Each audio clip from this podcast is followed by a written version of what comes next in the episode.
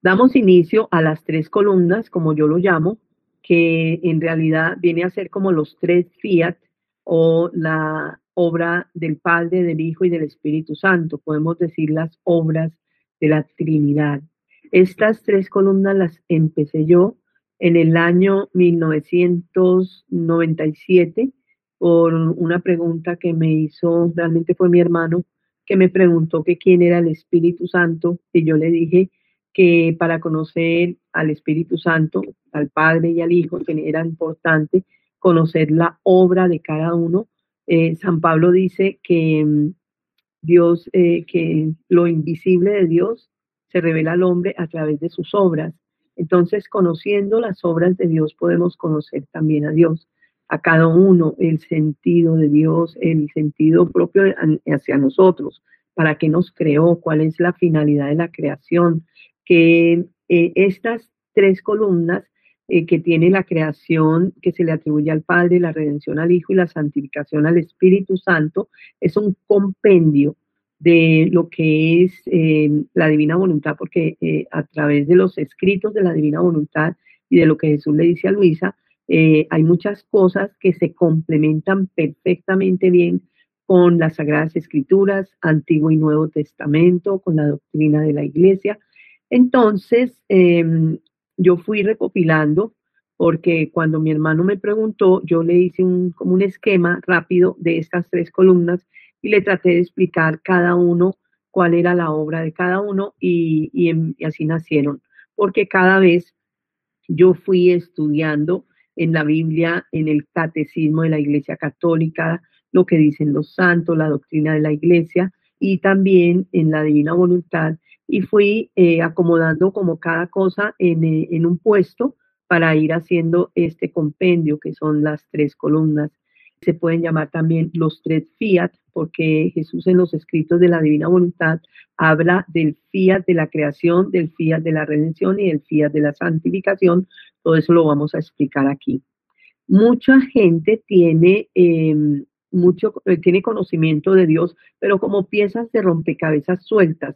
Hay cosas que conocemos o conoce la gente em, que no tiene, digamos, como un, por decir así, una secuencia, un sentido, una ubicación en la historia de la humanidad del hombre. Aquí estas tres columnas tratan de, de ubicar esos, esas piezas de rompecabezas en un sitio en el que le corresponde. Eh, para que ya nosotros al ver estas, la obra, la obra del Padre, del Hijo y del Espíritu Santo juntas, ya entendemos eh, de una manera más eh, precisa, más lógica, más clara lo que Dios ha querido del hombre desde la creación y lo que quiere en este momento y lo que quiere en el futuro. Él tiene una idea, un plan, desde el inicio lo tuvo, el hombre lo truncó, el hombre lo, como que lo dañó desde el paraíso terrenal con Adán y Eva, con el pecado, y el pecado nuestro, o sea, el pecado ha truncado, ha bloqueado, ha frenado este plan de Dios con el hombre.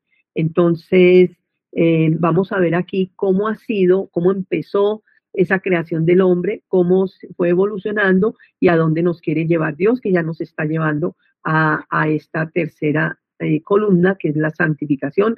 Nosotros en este momento podemos decir que estamos parados en la línea eh, de la redención y la santificación. Estamos próximos a un cambio de columna, pasando de la redención a la santificación. Por eso hay tanta confusión en el mundo, hay tanta oscuridad, hay tanta maldad también, porque es como el desarrollo, se están dando muchas cosas al tiempo, pero en realidad lo que es importante y más importante que todo es el cambio que estamos dando de la redención a la santificación. Entonces, todo esto lo vamos a explicar eh, alrededor de no sé cuántas conferencias nos salgan, porque estas tres columnas, se las voy a mostrar aquí, es bastante largo, si ustedes lo ven, y nosotros, yo explico ítem por ítem, cada uno de los ítems que ustedes ven en estas tres columnas, yo los voy explicando.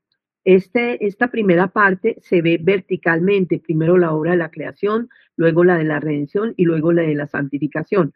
Pero cuando llegamos aquí a esta parte del pueblo de Dios Israel, la iglesia y el reino de Dios, es un paralelo que vamos a hacer al tiempo. cómo era el pueblo de Israel en determinadas cosas, en el conocimiento de Dios, como se ve ahí, cómo es en la iglesia, que es la segunda columna, y cómo sería en el reino de Dios. Y así muchas de las cosas hasta que terminamos estas tres columnas, o sea que ustedes ven que es bastante largo, que es bastante, no, no es complejo, realmente es sencillo, sí, y sobre todo cuando lo vemos junto, unido, los tres, la obra del Padre, el Hijo y el Espíritu Santo, pues adquiere para nosotros una razón, un sentido impresionante.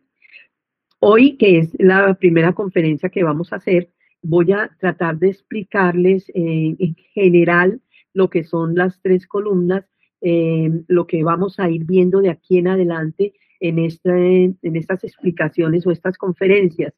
Eh, que las tres columnas, entonces, como les decía, la creación se le atribuye a Dios Padre, eh, comienza cuando el Padre pronuncia el fiat luz, que es en el primer capítulo del Génesis, la, Biblia comienza diciendo el Padre Celestial, hágase la luz. Eh, ¿Qué quiere decir fiat luz? El fiat es una palabra en latín que significa hágase. El hágase es, es muy importante en, digamos, en esta voluntad de Dios, porque Él cuando dice hágase Dios, por ser Dios, que él, él, le dice a Luisa que Él no, no tiene manos ni pies, Él es espíritu purísimo y que Él obra es con la voluntad. Nosotros obramos con nuestros órganos, pero Dios obra con la voluntad. Entonces, cuando dice hágase la luz, es, empieza, eh, es una orden que Dios da a todo, a todo a todo lo creado y lo increado. También es, es, Él fue haciendo la creación con ese hágase la luz, sale de Dios una luz inmensa y en ese momento empieza la creación del hombre y empieza la creación. Dios fue haciendo la creación eh, día a día y así como aparece en el Génesis, cuando empieza Él a hacer toda la creación, hay una parte donde Él dice al principio también que todo era caos y confusión y que el Espíritu sobrevolaba la tierra, el Espíritu Santo, pero ese caos y confusión que había era un, él dice, era como una masa eh, que daba terror, era horrible porque estaban mezcladas la luz y las tinieblas, el agua y la tierra, estaba mezclado todo en ese como un amasijo mm, feo. Él toma ese amasijo y empieza a hacer su creación, empieza a hacer la creación, primero hace la creación, va haciendo la creación este, como dice la creación, como habitación del hombre y al hombre como habitación de Dios. Él dice que cuando fue haciendo la creación, o sea, quería hacer al hombre. Aquí hay un punto muy importante que es que Dios como Trinidad, em, que es el Padre, se ama a sí mismo, eso lo explica la doctrina de la iglesia, los santos hablan de esta parte, es un poco compleja, pero así dice, Dios se ama a sí mismo y de ese amor eh, como que genera al Hijo. Y el Hijo corresponde al Padre y de ese amor del Hijo en el Padre procede el Espíritu Santo y la iglesia llama eso la generación eterna del Verbo y las procesiones divinas. Eso es un estado, digamos, continuo de Dios, un acto continuo, en acto siempre, el Padre de amarse a sí mismo, de generar al Hijo, el Hijo de, de responderle al Padre y procede el Espíritu Santo. Es la manera. Ellos se aman tanto, tanto, tanto que digamos que sobresale o se desborda el amor de Dios y, entonces ellos quieren crear a una criatura que puedan eh, compartir el amor que tienen entre ellos. Entonces deciden crear al hombre, al hombre y a la mujer. Entonces hacen esta creación, pero en ellos, ellos quieren darle una imagen y semejanza al hombre perfecta de Dios y en ese momento que le dan esa imagen y semejanza y le dan a Dios, al hombre las condiciones que, tiene Dios, que eso, todo eso lo vamos a ir viendo en estas tres columnas de una manera detallada. Yo les estoy dando así como una idea general de lo que vamos a ver detalladamente. Entonces, en ese momento eh, crean al hombre para, para poderse desahogar en el amor. Y Jesús le dice a Luisa, yo creé a la criatura única, únicamente para desahogarme en el amor y no para otra cosa. Cuando Dios dice únicamente, es únicamente, no como nosotros que decimos únicamente, pero entran otras cosas. En Dios no. Él es muy preciso en lo que dice y es veraz, es la verdad. Entonces, Él dice, eh, yo creé a la criatura únicamente para desahogarme en el amor y no para otra cosa. Lo que pasa es que el hombre ha venido haciendo su voluntad desde el pecado original que desobedeció a Dios y el pecado ha ido haciendo un desorden en la creación de Dios, pues. Entonces, eh, Dios eh, crea al hombre para desahogarse en el amor. Esa era la idea inicial de Dios, la idea primaria de la creación del hombre. Y, y, entonces Él ordena y dice que primero tiene que hacer la creación para poner un lugar donde va a poner al hombre. No podía crear primero al hombre y después la creación, porque entonces ¿dónde ponía al hombre mientras hacía la creación? Entonces primero hace la creación y dice como habitación del hombre y al hombre como habitación de Dios. Entonces pone al hombre en la creación.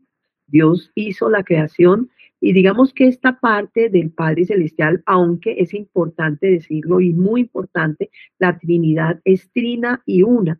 Nunca, nunca, nunca se pueden separar. Dios trino y uno.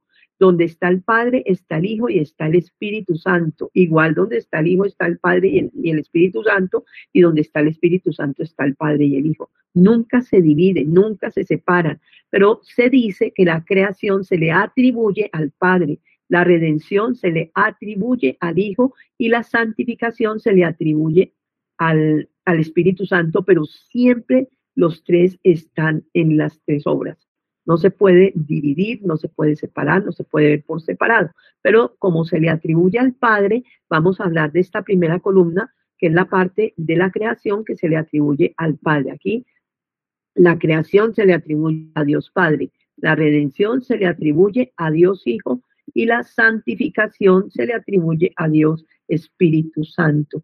Entonces, aquí están las tres obras. Hemos visto, el Padre pronuncia el fiat luz que significa hágase la luz, y en ese momento empieza la creación y Dios hace la creación. Y todo lo que vamos a ver en esta columna de la creación corresponde al Antiguo Testamento.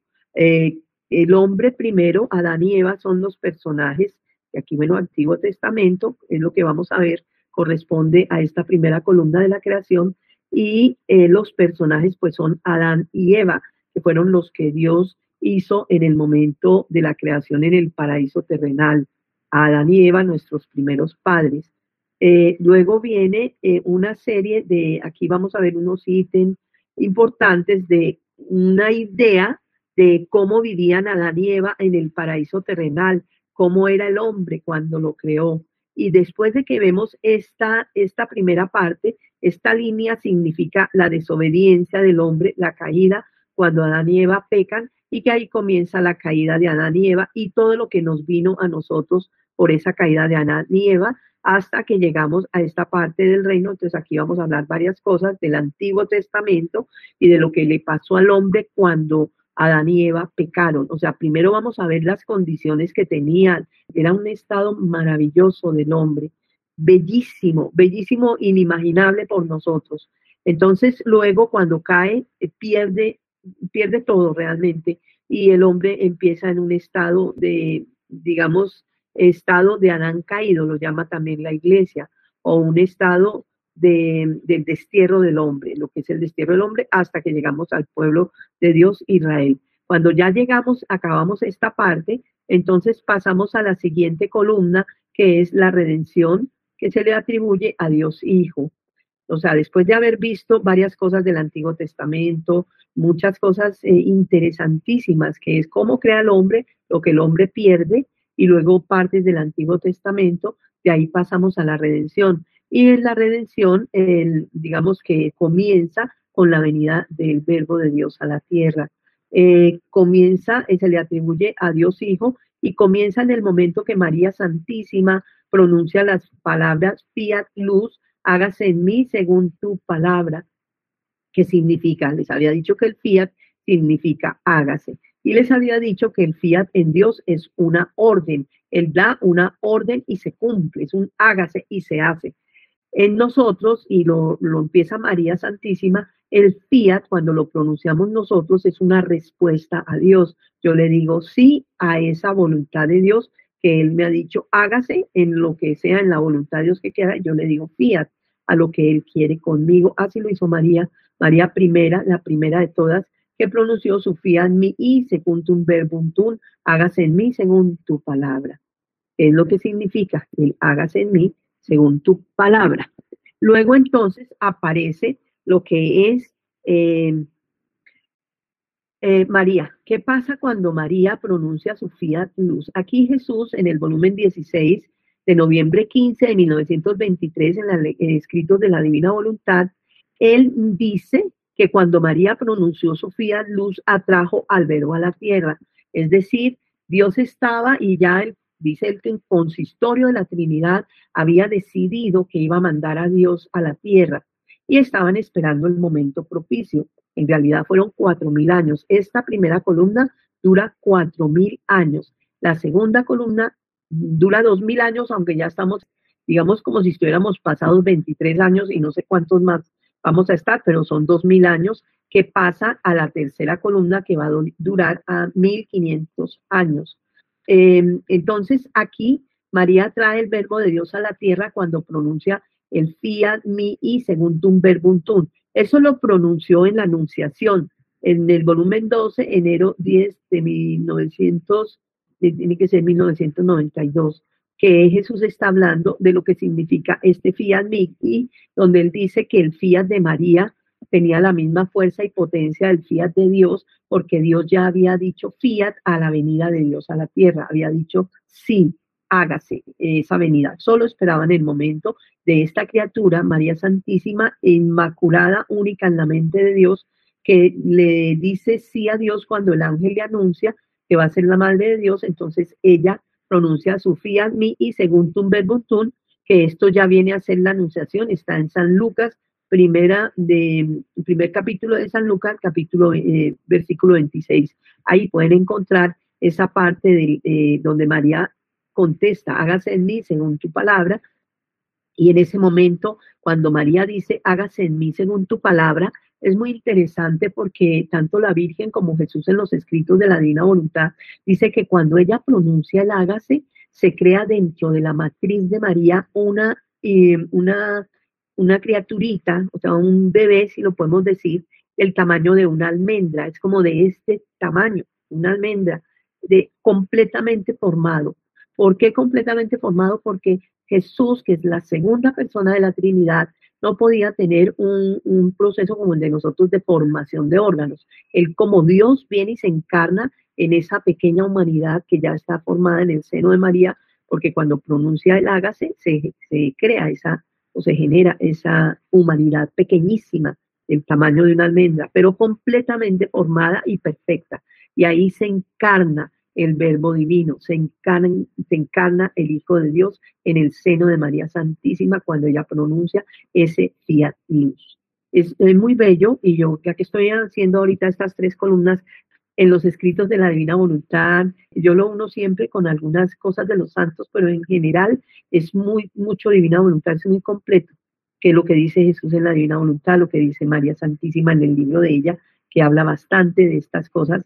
Entonces ahí está como concentrado también en la Navidad. Son varios videos muy, muy bellos. Y no, no es porque los haga yo, es por lo que dice Jesús en los escritos, por lo que dice María, el nacimiento de él, todo lo que él vivió en la Navidad, bellísimo. Entonces, aquí es importante ver que María atrae al verbo de Dios a la tierra. Cuando pronuncia ese fiat mi, o sea, que si María no hubiera, no le hubiera dicho sí a Dios, no hubiera pronunciado ese fiat, em, el verbo no viene a la tierra. Solo estaban esperando que María tuviera la edad suficiente de 15 años, en realidad tenía 15 años, cuando el ángel se le presenta y ella pronuncia ese fiat luz y el verbo se encarna en María. Y ahí eh, comienza la vida de Jesús en la tierra, eh, muchas cosas que pasaron, que se van a explicar aquí en esta segunda columna, eh, la, cómo él crea la iglesia, los apóstoles, todo esto, y lo, ya lo que es la iglesia, los sacramentos y etc. Vamos a hablar también aquí de María Santísima. María es un ser tan extraordinario y poco se conoce. Realmente no conocemos a María. María es llamada por la iglesia la nueva Eva. Pues esto es lo que, lo que significa o lo que comprende el Antiguo, el, perdón, el Nuevo Testamento, los personajes Jesús y María, y eh, Jesús llamado el nuevo Adán, María llamada la nueva Eva. Entonces, ¿por qué? Porque Jesús hace el papel que Adán debió haber hecho y no hizo. Acuérdense que ellos truncaron el plan de Dios cuando pecaron. Entonces viene Jesús a rehacer. La redención significa recomprar, eh, como devolverle primero, primeramente a Dios eh, la gloria que el hombre dejó de darle con el pecado eh, de Adán y Eva y todos nosotros también, porque seguimos pecando. Y también María, la nueva Eva, nace en un estado inmaculado y un estado similar y mucho mejor todavía del que tenían Adán y Eva antes del pecado. Adán y Eva antes del pecado eran realmente, eran em, inmaculados. Entonces, María nace eh, inmaculada, eh, no, no peca nunca. Hay cosas muy bellas de la Inmaculada Concepción de María, también lo vamos a ver en esta segunda columna, porque en esta columna, segunda columna, nosotros empezamos a ver quién es María de acuerdo a lo que Jesús ha dicho y de acuerdo también a lo que era Adán y Eva antes del pecado. Es extraordinaria María, como la nueva Eva. Lo quién es María, esto lo vamos a ver aquí también en esta segunda columna y la vamos a hacer hasta que lleguemos ya a la parte donde se une del reino de Dios, la iglesia, y luego, perdón, hablamos del pueblo de Dios Israel, luego la iglesia y luego el reino de Dios. Entonces, hasta esta parte llegamos Vamos a ver todos estos ítems en la parte de la redención. Y pasan dos mil años. Em, aquí también es ya cuando empieza esta tercera columna realmente, es cuando Jesús escoge a Luisa Picarreta, la que él llama la pequeña hija de la divina voluntad, a la que le dicta 36 volúmenes de la divina voluntad. Primero le dictó el libro Las 24 horas de la pasión de nuestro Señor Jesucristo. Aquí está Luisa. Enseña, le dictó la pasión de nuestro Señor Jesucristo. Luego la Virgen le dicta el libro de la Virgen María en el reino de la divina voluntad. Hay un libro que se llama Los giros del alma, que también se los dictó Jesús, y le dictó 36 volúmenes o libros sobre eh, la divina voluntad, que se trata de esta parte del Padre Nuestro que decimos nosotros, venga a nosotros tu reino y hágase tu voluntad en la tierra como en el cielo. Era imposible que nosotros, eh, que hemos repetido esa frase tantas veces en el Padre Nuestro, ¿Cuántas veces en la vida de cada uno de nosotros repetimos el Padre nuestro, donde decimos, venga tu reino y hágase tu voluntad aquí en la tierra como en el cielo, pero sin entender lo que estamos diciendo? Entonces Jesús le dicta a Luisa 36 libros donde le va explicando uno a uno y poco a poco lo que significa eso o cómo se vive aquí en la tierra como en el cielo. Esto es algo muy grande y muy especial para nosotros en este tiempo, porque es que el hombre vuelva a su estado de origen. Este estado que vivían Adán y Eva, en esta parte que vamos a hacer aquí, en esta parte de abajo no se las puedo señalar, se me señala todo, pero de aquí, debajo de Adán y Eva, toda esta columna es antes de la línea, es una cosa extraordinaria como el hombre vivía y Dios quiere llevar al hombre a este estado nuevamente y de eso se trata. Bueno, entonces les decía que esta tercera columna, entonces eh, comienza también cuando Jesús, bueno, escoge a Luisa y la va llevando por un proceso, pero en realidad es esta parte del fiat eh, voluntas tua sicutin cielo et in terra, ¿Qué significa esta parte del fiat voluntas tua, sicutin cielo et in terra? Hágase tu voluntad aquí en la tierra como en el cielo. De eso es que realmente se trata esta tercera columna, de que hagamos o aprendamos a hacer la voluntad de Dios aquí en la tierra como se hace en el cielo. Luego entonces, eh, em, ¿qué pasa? ¿Qué pasa? Cuando Luisa pronuncia este eh, fiat voluntas tua sicut in cielo et in terra. O cuando Luisa pronuncia su fiat, porque Luisa también pronuncia un fiat ella misma de toda la respuesta de la vida que Dios la llevó a ella, la tuvo desde pequeña, la fue guiando, la fue llevando, la fue llamando a vivir en esta divina voluntad. Pero ella no sabía, fue poco a poco y, y le fue dictando los libros y ella los escribía estuvo en la cama durante 60 años, mucho tiempo se alimentó solo de la Eucaristía.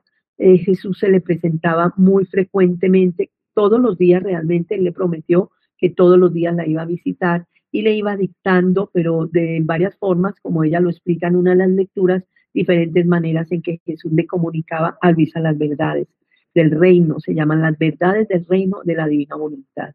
Entonces, ¿qué pasa cuando María eh, Luisa pronuncia el fiat? Aquí es algo muy importante que vamos a ver también en esta primera columna, después en la parte donde Adán y Eva vivían, que cuando Dios crea al hombre, le da como don, como regalo, le participa su voluntad, le entrega como don su voluntad. O sea, la eh, él crea al hombre con una voluntad humana. De hecho, también hay una lectura de los escritos donde Jesús dice que, que cuando él creó al hombre, eh, le dio tanta alegría, tanta alegría de crear una criatura, y hace pareciera redundante, pero no lo es, es que la criatura es una creación de Dios. Entonces, cuando Él crea al hombre, se pone muy, muy contento de ver la primera criatura que tiene voluntad, propia. O sea, él hizo el sol, el sol no tiene voluntad, el sol no puede decir, por ejemplo, si tuviera voluntad podría decir, ay no, hoy no me levanto, hoy me quedo todo el día acostado, no voy a salir, me da pereza dar la vuelta otra vez, que la gente del otro lado se quede todo el día a oscuras y esta que le tocaba dormir y que le tocaba la noche, pues se, queda, se quedaba clara.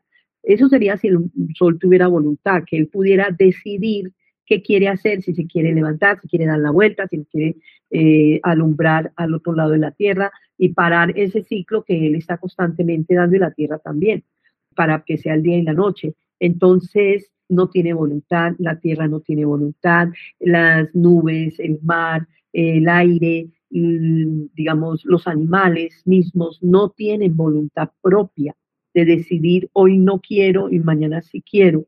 La voluntad es, es eh, como es voluntad, inteligencia y memoria que Dios creó al hombre con esas tres potencias del alma, así se llaman, voluntad, inteligencia y memoria, que tiene el hombre de con unas características muy especiales, porque también él dice, le di la voluntad al hombre para que la mantuviera unificada a mi voluntad, le di la inteligencia para que me conociera, sobre todo para la inteligencia va con el conocimiento de Dios. Y le di la voluntad inteligente, la memoria, para que se acordara siempre de cuánto lo amo. Porque él dice que Adán pecó cuando se olvidó que Dios lo amaba. Eh, entonces, la memoria es para que siempre el hombre se esté acordando del amor de Dios, de cuánto lo ama Dios.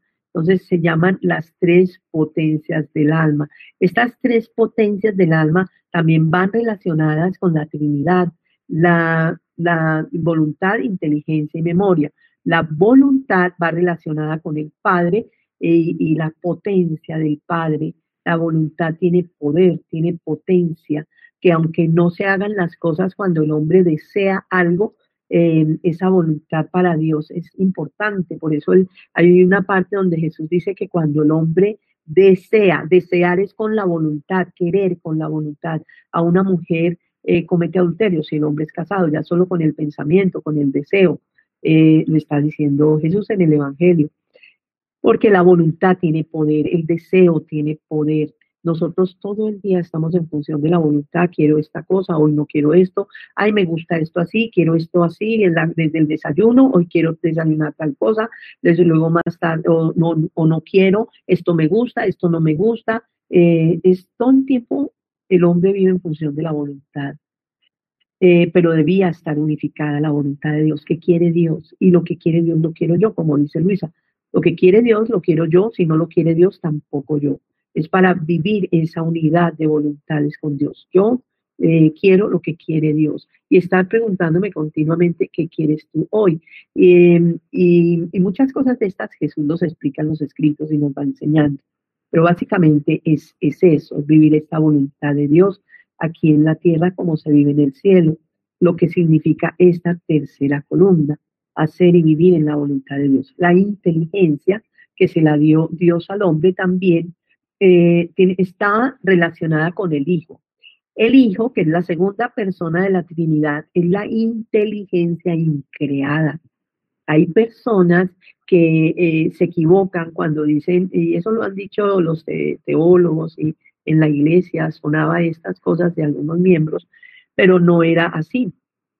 eh, que Dios no sabía que era Dios hasta que no tuvo uso de razón. Eso no es cierto. Eh, la segunda persona de la Trinidad es la sabiduría increada y por lo tanto es sabio es, y está relacionada con la inteligencia, con el conocimiento de Dios, el verbo divino, la palabra, el verbo significa palabra y la palabra de Dios es fiat, es hágase, dice Jesús también en los escritos, por eso es verbo. Pero en realidad eh, la palabra es conocimiento de Dios, tiene que ver con la inteligencia y la sabiduría. A Jesús, digamos a la segunda persona de la Trinidad, se relaciona con la sabiduría y con la inteligencia. la inteligencia del hombre debía estar unificada a la inteligencia de Dios y siempre en función del conocimiento de Dios, de quién es Dios, realmente quién es Dios para, para el hombre y quién es Dios en su esencia, conocimiento de Dios. Eh, tiene que ver mucho el conocimiento, porque fíjense que el árbol del conocimiento del bien y del mal fue lo que Dios puso en el paraíso para que el hombre no comiera de él.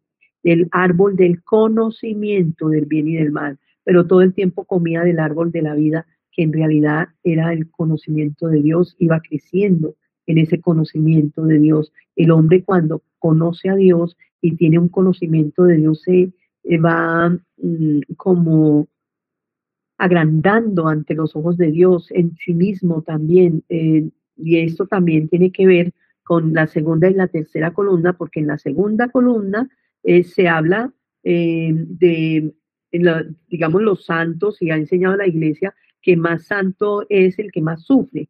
En la tercera columna, más santo es el que más conoce a Dios, porque ya se vuelve el conocimiento eh, lo que hace al hombre más santo. Eso ya lo habla también Jesús en los escritos y tiene mucho que ver con la parábola del sembrador, que lo vamos a ver en la tercera columna más adelante. No se nos va a explicar hoy porque no es el tema en este momento, pero más adelante sí está en la tercera columna.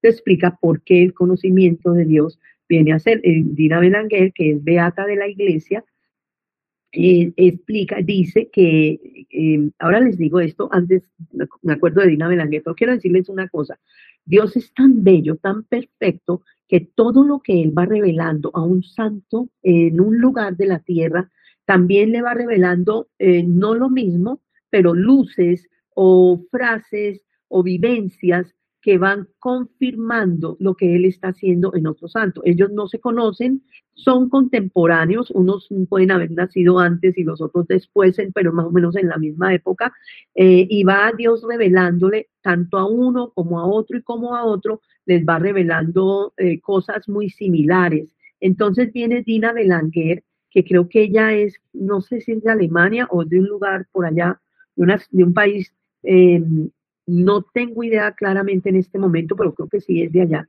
Luisa de Italia, eh, ellas no se conocían eh, y realmente Jesús, ella dice, la Trinidad me da nuevas luces, es una de las cosas que dice Tina Belanguer, y dice que un solo grado de conocimiento de Dios supera a todos los sufrimientos de todos los hombres de todos los tiempos.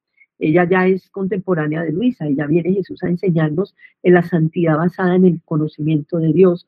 Entonces él va dándole a otros santos en, otros, en otras épocas cercanas, pero no importa que una haya muerto y nació la, la otra, más, o menos, o viven en la misma época, pero una muere primero que la otra, no importa, no se conocen, pero les va dando, como también a Concepción Cabrera de Armida, que es Conchita, que Jesús le fue dando muchos conocimientos que le decía Luisa, em, de cosas muy importantes para nosotros. Eh, tanto Monseñor Luis María Martínez, que es arzobispo o fue arzobispo primado de México, era el director espiritual de Conchita, hablan de lo que es la unión transformante, la unión con Dios que transforma al alma en Jesús. Y eso es lo que Jesús le enseña a Luisa. Quiere llevar al hombre a ese estado de imagen y semejanza el hombre perdió en el paraíso terrenal, donde el hombre es transformado en Jesús para vivir una unidad con Dios. La unidad que él dice en Juan 17, que es el testamento de Jesús, porque acaba de, ese testamento y entra a la última cena para luego seguir con la pasión. Entonces él dice, Padre, que todos sean uno, como tú y yo somos uno, yo en ellos y tú en mí, para que sean perfectamente uno. Y esa unidad de la que habla Jesús solo se vive en esta tercera columna y se vive eh, ya eh, siendo uno con Jesús, somos unos con el Padre. En, una transformación. Todo esto que les estoy diciendo y muchas otras cosas que van a aparecer, que hemos oído mucho, en, mucho tiempo en el Evangelio, de que ellos sean uno como tú y yo somos uno, que se amen los unos a los otros como yo los he amado, amar como ama Dios, que sean perfectos como el Padre Celestial es perfecto, que son frases, eh, ¿quién, quién, quién es mi madre y mis hermanos, sino los que hacen la voluntad de mi Padre? Todas estas cosas que Jesús ha revelado al hombre eh, a través del Evangelio, que no se ha entendido durante todo este tiempo, a pesar de que ha habido grandísimos santos y sabios eh, santos, eh, los santos sobre todo, más que sabios, bueno, sí eran sabios porque supieron vivir en santidad, que es lo que nos falta a veces a nosotros. Mm, pero la sabiduría de los santos se la daba Dios. ¿Pero por qué se las daba? Porque eran personajes o han sido personajes que han querido complacer a Dios, han querido vivir en esa voluntad de Dios, han querido ser dóciles a la voluntad de Dios, hacen mucha oración, se comunican mucho con Dios y Dios les va dando esas luces, esos conocimientos y entonces empiezan a enriquecer la iglesia, los santos, por el conocimiento. Entonces, aquí lo que sucede es que estos santos eh, nos han también revelado cosas que van complementando lo que Jesús le dijo a Luisa Picarreta. Luisa Picarreta en este momento está como siervo de Dios en la iglesia. Ya Conchita Concepción Cabrera de Andías ya es beata. Monseñor Luis María Martínez sigue como siervo de Dios y Dina Belanguer, que les nombré hace un ratico, es, es beata, ya está beatificada por la iglesia. Entonces, eso nos va dando a nosotros más seguridad de que lo que ellos están hablando y están diciendo eh, es correcto y va con la verdad de la iglesia. Bueno, entonces aquí eh, vamos a ver una parte que es interesante, que es el Antiguo Testamento, que es lo que viene a ser parte de la creación, eh, que es lo que vamos a ver en esta primera columna. A mí siempre me llamó la atención que fuera Antiguo y Nuevo Testamento. Yo decía, pero ¿por qué Testamento? Hay muchas cosas eh, en la iglesia, en la doctrina de la iglesia, en la palabra de Dios, que tienen un sentido perfecto Nosotros, por ejemplo, no entendemos muchas de estas cosas que vemos o que conocemos, que vamos viendo, a veces escuchando o leyendo de la palabra de Dios, de las Sagradas Escrituras, de los Evangelios, hasta que no, hasta que no entendemos con las tres obras de la creación, la redención y la santificación, y ahí se empieza a entender todo con un sentido propio. Entonces, eh, Antiguo Testamento y Nuevo Testamento, fíjense que es antiguo y nuevo, el antiguo pertenece a la creación, eh, a la obra del Padre, el nuevo pertenece a la redención, a la obra del Hijo. Este Antiguo y Nuevo Testamento representan una herencia. ¿Cuál es la herencia? La herencia es el reino de Dios, es la voluntad de Dios, porque una de las cosas que no les dije que les debía decir que cuando Luisa pronuncia ese fiat luz tiene mucho que ver con esta herencia. ¿Por qué? Porque resulta que el paraíso terrenal, eh, Dios les había dado, les había dicho como en su voluntad, y me quedé en esa parte también, que la inteligencia tiene que ver con el Hijo. La inteligencia nuestra, las tres potencias, voluntad, inteligencia y memoria. La inteligencia con el Hijo, que es la sabiduría increada, la, y también es la inteligencia increada. Al Hijo se le conoce como la inteligencia increada y la sabiduría increada. Y el Espíritu Santo, el amor y la memoria. Ambas cosas, porque acuérdense que Él nos dio la memoria para acordarnos de cuánto nos ama Dios. El Espíritu Santo es el Espíritu del amor y en esta tercera columna eh, reina el amor, el amor de, de, nosotros, de Dios hacia nosotros, nosotros a Dios, para vivir un estado continuo de amor, como enamorados nosotros de Dios y Dios feliz con su criatura que por fin puede desahogarse en el amor. Es en esa tercera columna que se va a dar exactamente esta parte. Entonces ya aquí viene eh, como Luisa pronuncia este hágase tu, tu voluntad que en la tierra como en el cielo o el fiat de Luisa que pronuncia. Eh, Luisa para que Dios pueda hacer esta obra que hizo en ella de darnos a conocer esta divina voluntad.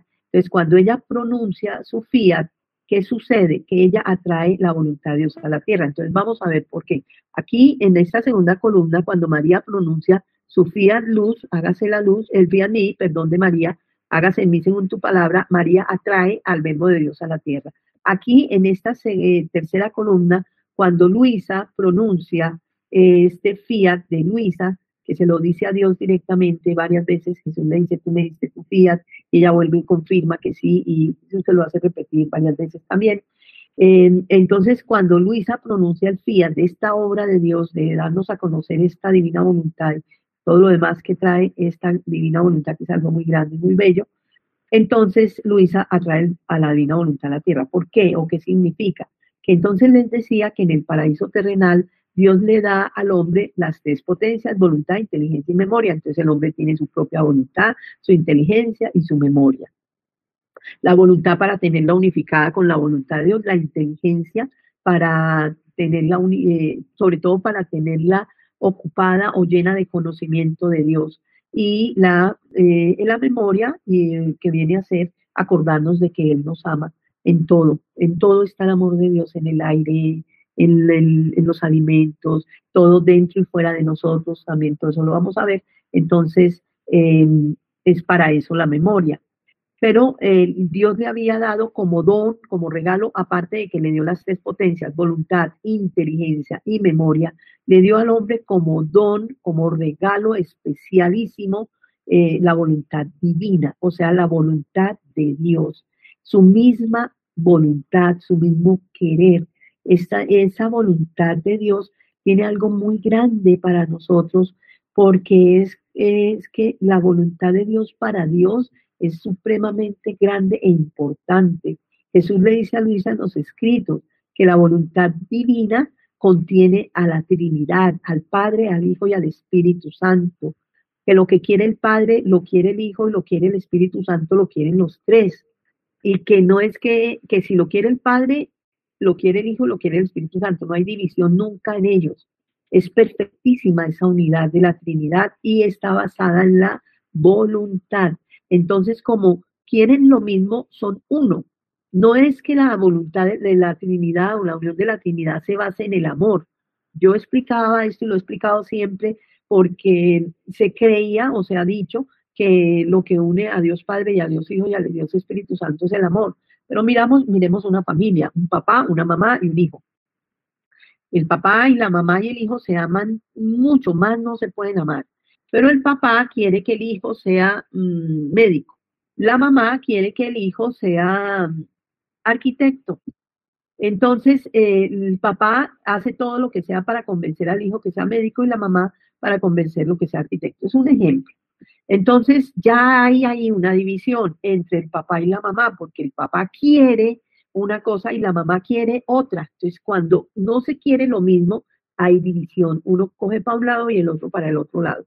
Y el hijo que está en la mitad, pues no tiene que decidir también lo que él quiere. Él dice, no, yo no quiero ser ni médico ni arquitecto, yo quiero ser chef, es la, la profesión de moda en este tiempo. Y entonces ya hay división entre los tres. En Dios no hay división, lo que quiere el Padre, lo quiere el Hijo, lo quiere el Espíritu Santo. Cuando una pareja que se ama, quieren, tienen una misma meta, una misma, como decir, un mismo fin, van caminando juntos y los dos quieren lo mismo, les gusta lo mismo, entonces eh, van juntos a ese caminar. Se ve mucho en las parejas que están en el camino de Dios. Los dos van caminando y los dos eh, como que los esfuerzos y todas las cosas que hacen por sus hijos, por su hogar, van, van de la mano porque van como en un mismo sentido. Esa es la unidad. Y la unidad en Dios está a través de la voluntad entre el Padre, el Hijo y el Espíritu Santo. La voluntad de Dios tiene lo que se llama la potencia de Dios, la potencia creadora. Por eso les decía que el Padre está relacionado con la voluntad y la potencia. Tiene la potencia de Dios y Dios con su potencia ha hecho todo. Y cuando le participa al hombre en su voluntad, le participa de su potencia, pero en una medida mm, limitada, porque el hombre es finito, es limitado, es pequeño. Entonces, pero se lo participa. Y por eso el demonio se enojó con Dios, el Luzbel, que era el ángel más grande, más hermoso, eh, cuando vio que Dios hizo una criatura después de él, que era el hombre, al que le da como don su voluntad propia y su poder y su potencia, pues el hombre, el demonio dijo, no, no porque Él va a estar por encima de mí, porque tiene la voluntad y la potencia de Dios, que es con lo que Dios ha hecho todo. Entonces se enojó y no aceptó y por eso se reveló a Dios, porque no quería, no soportaba que el hombre estuviera por encima de él. Y la primera criatura que ha vivido la voluntad de Dios perfectamente y tan perfectamente que Dios dice de María, que María vivió o ha vivido la voluntad de la vivió en la tierra. La hizo y la vivió como Dios mismo, o sea, mejor y más perfecto como la vivió María, ninguno. Entonces, por eso aquí decimos nosotros primero María, después Luisa y ahora nosotros, los que queramos en este tiempo, es un tiempo, ese es un tiempo eh, como lleno de contrastes y de y uno no sabe, pues sí sabe, sí sabe, realmente sí sabe que es un tiempo privilegiado para nosotros, pero al mismo tiempo muy difícil. Muy difícil por lo que ya se están viniendo cosas difíciles, vivimos una pandemia y la pandemia es apenas una pinceladita de lo que nos va a tocar vivir de aquí en adelante hasta la venida del reino cosas muy duras. Dice que la persecución más grande para los cristianos se viene. Eh, viene el anticristo. Eh, la maldad va creciendo en la tierra de una manera impresionante y va a seguir creciendo. Esto, es, esto se va a poner muy difícil. Pero finalmente viene el reino y el hombre va a vivir otra vez el estado de inicio. Entonces debemos nosotros tener como nuestra mirada en este reino de Dios.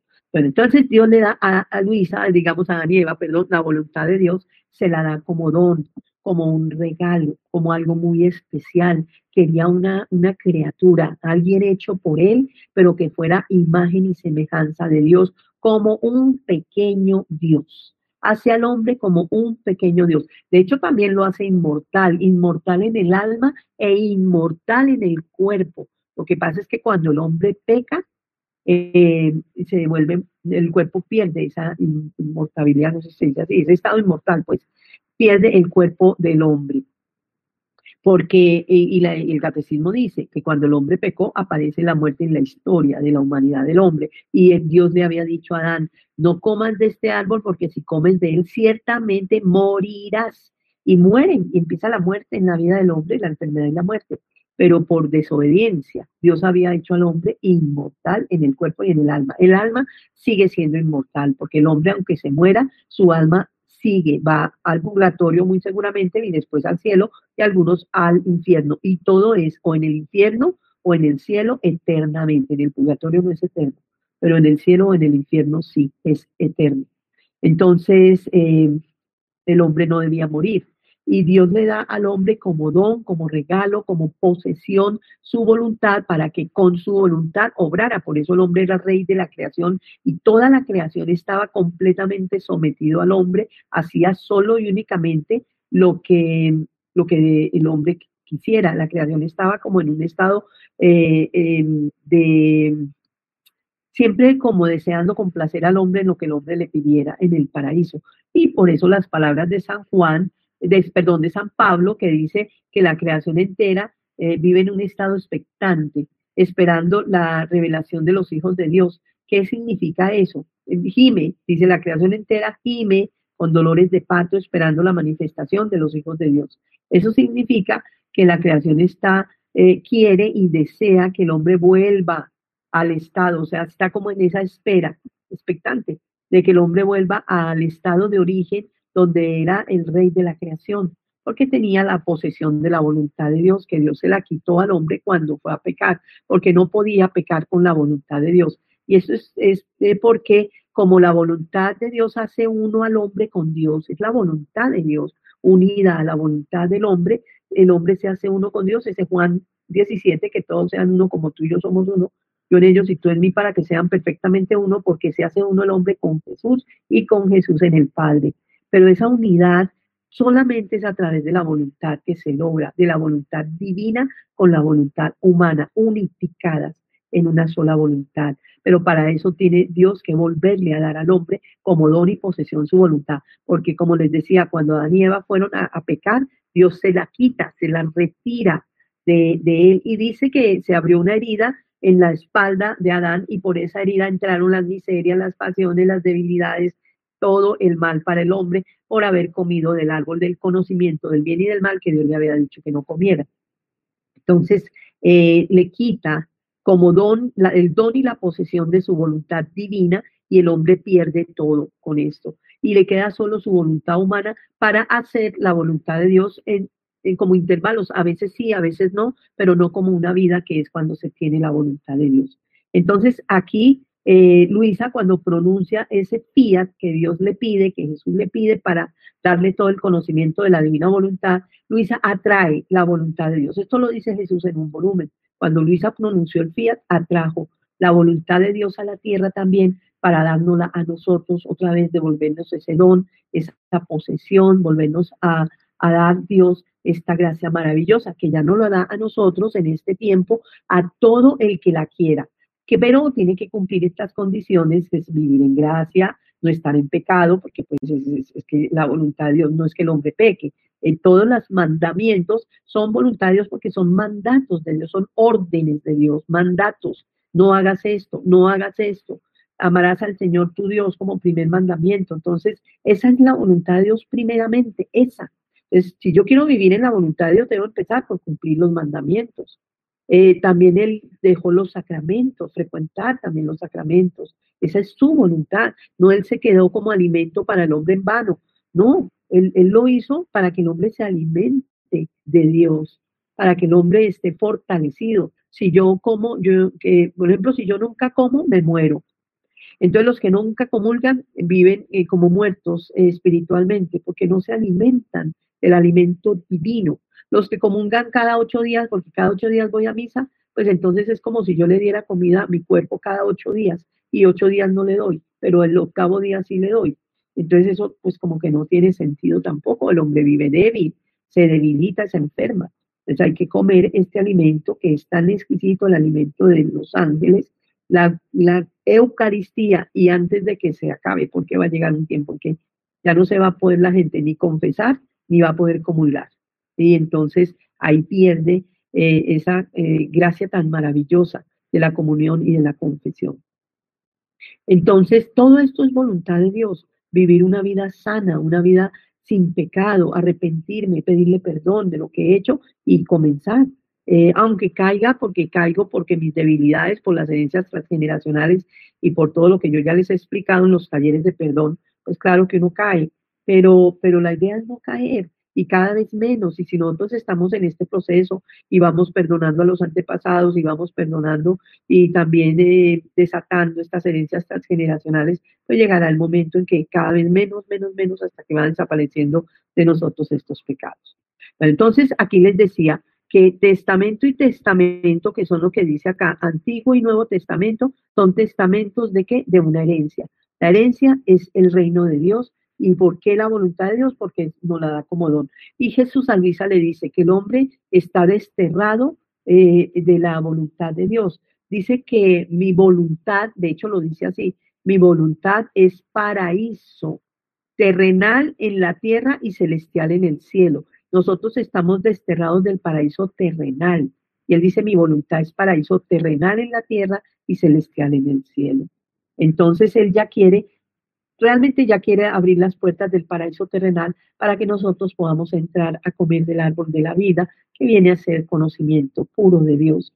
Y de ahí entonces eh, podamos vivir otra vez en esta eh, tercera columna como vivían Adán y Eva en la primera columna, en los inicios de la primera columna.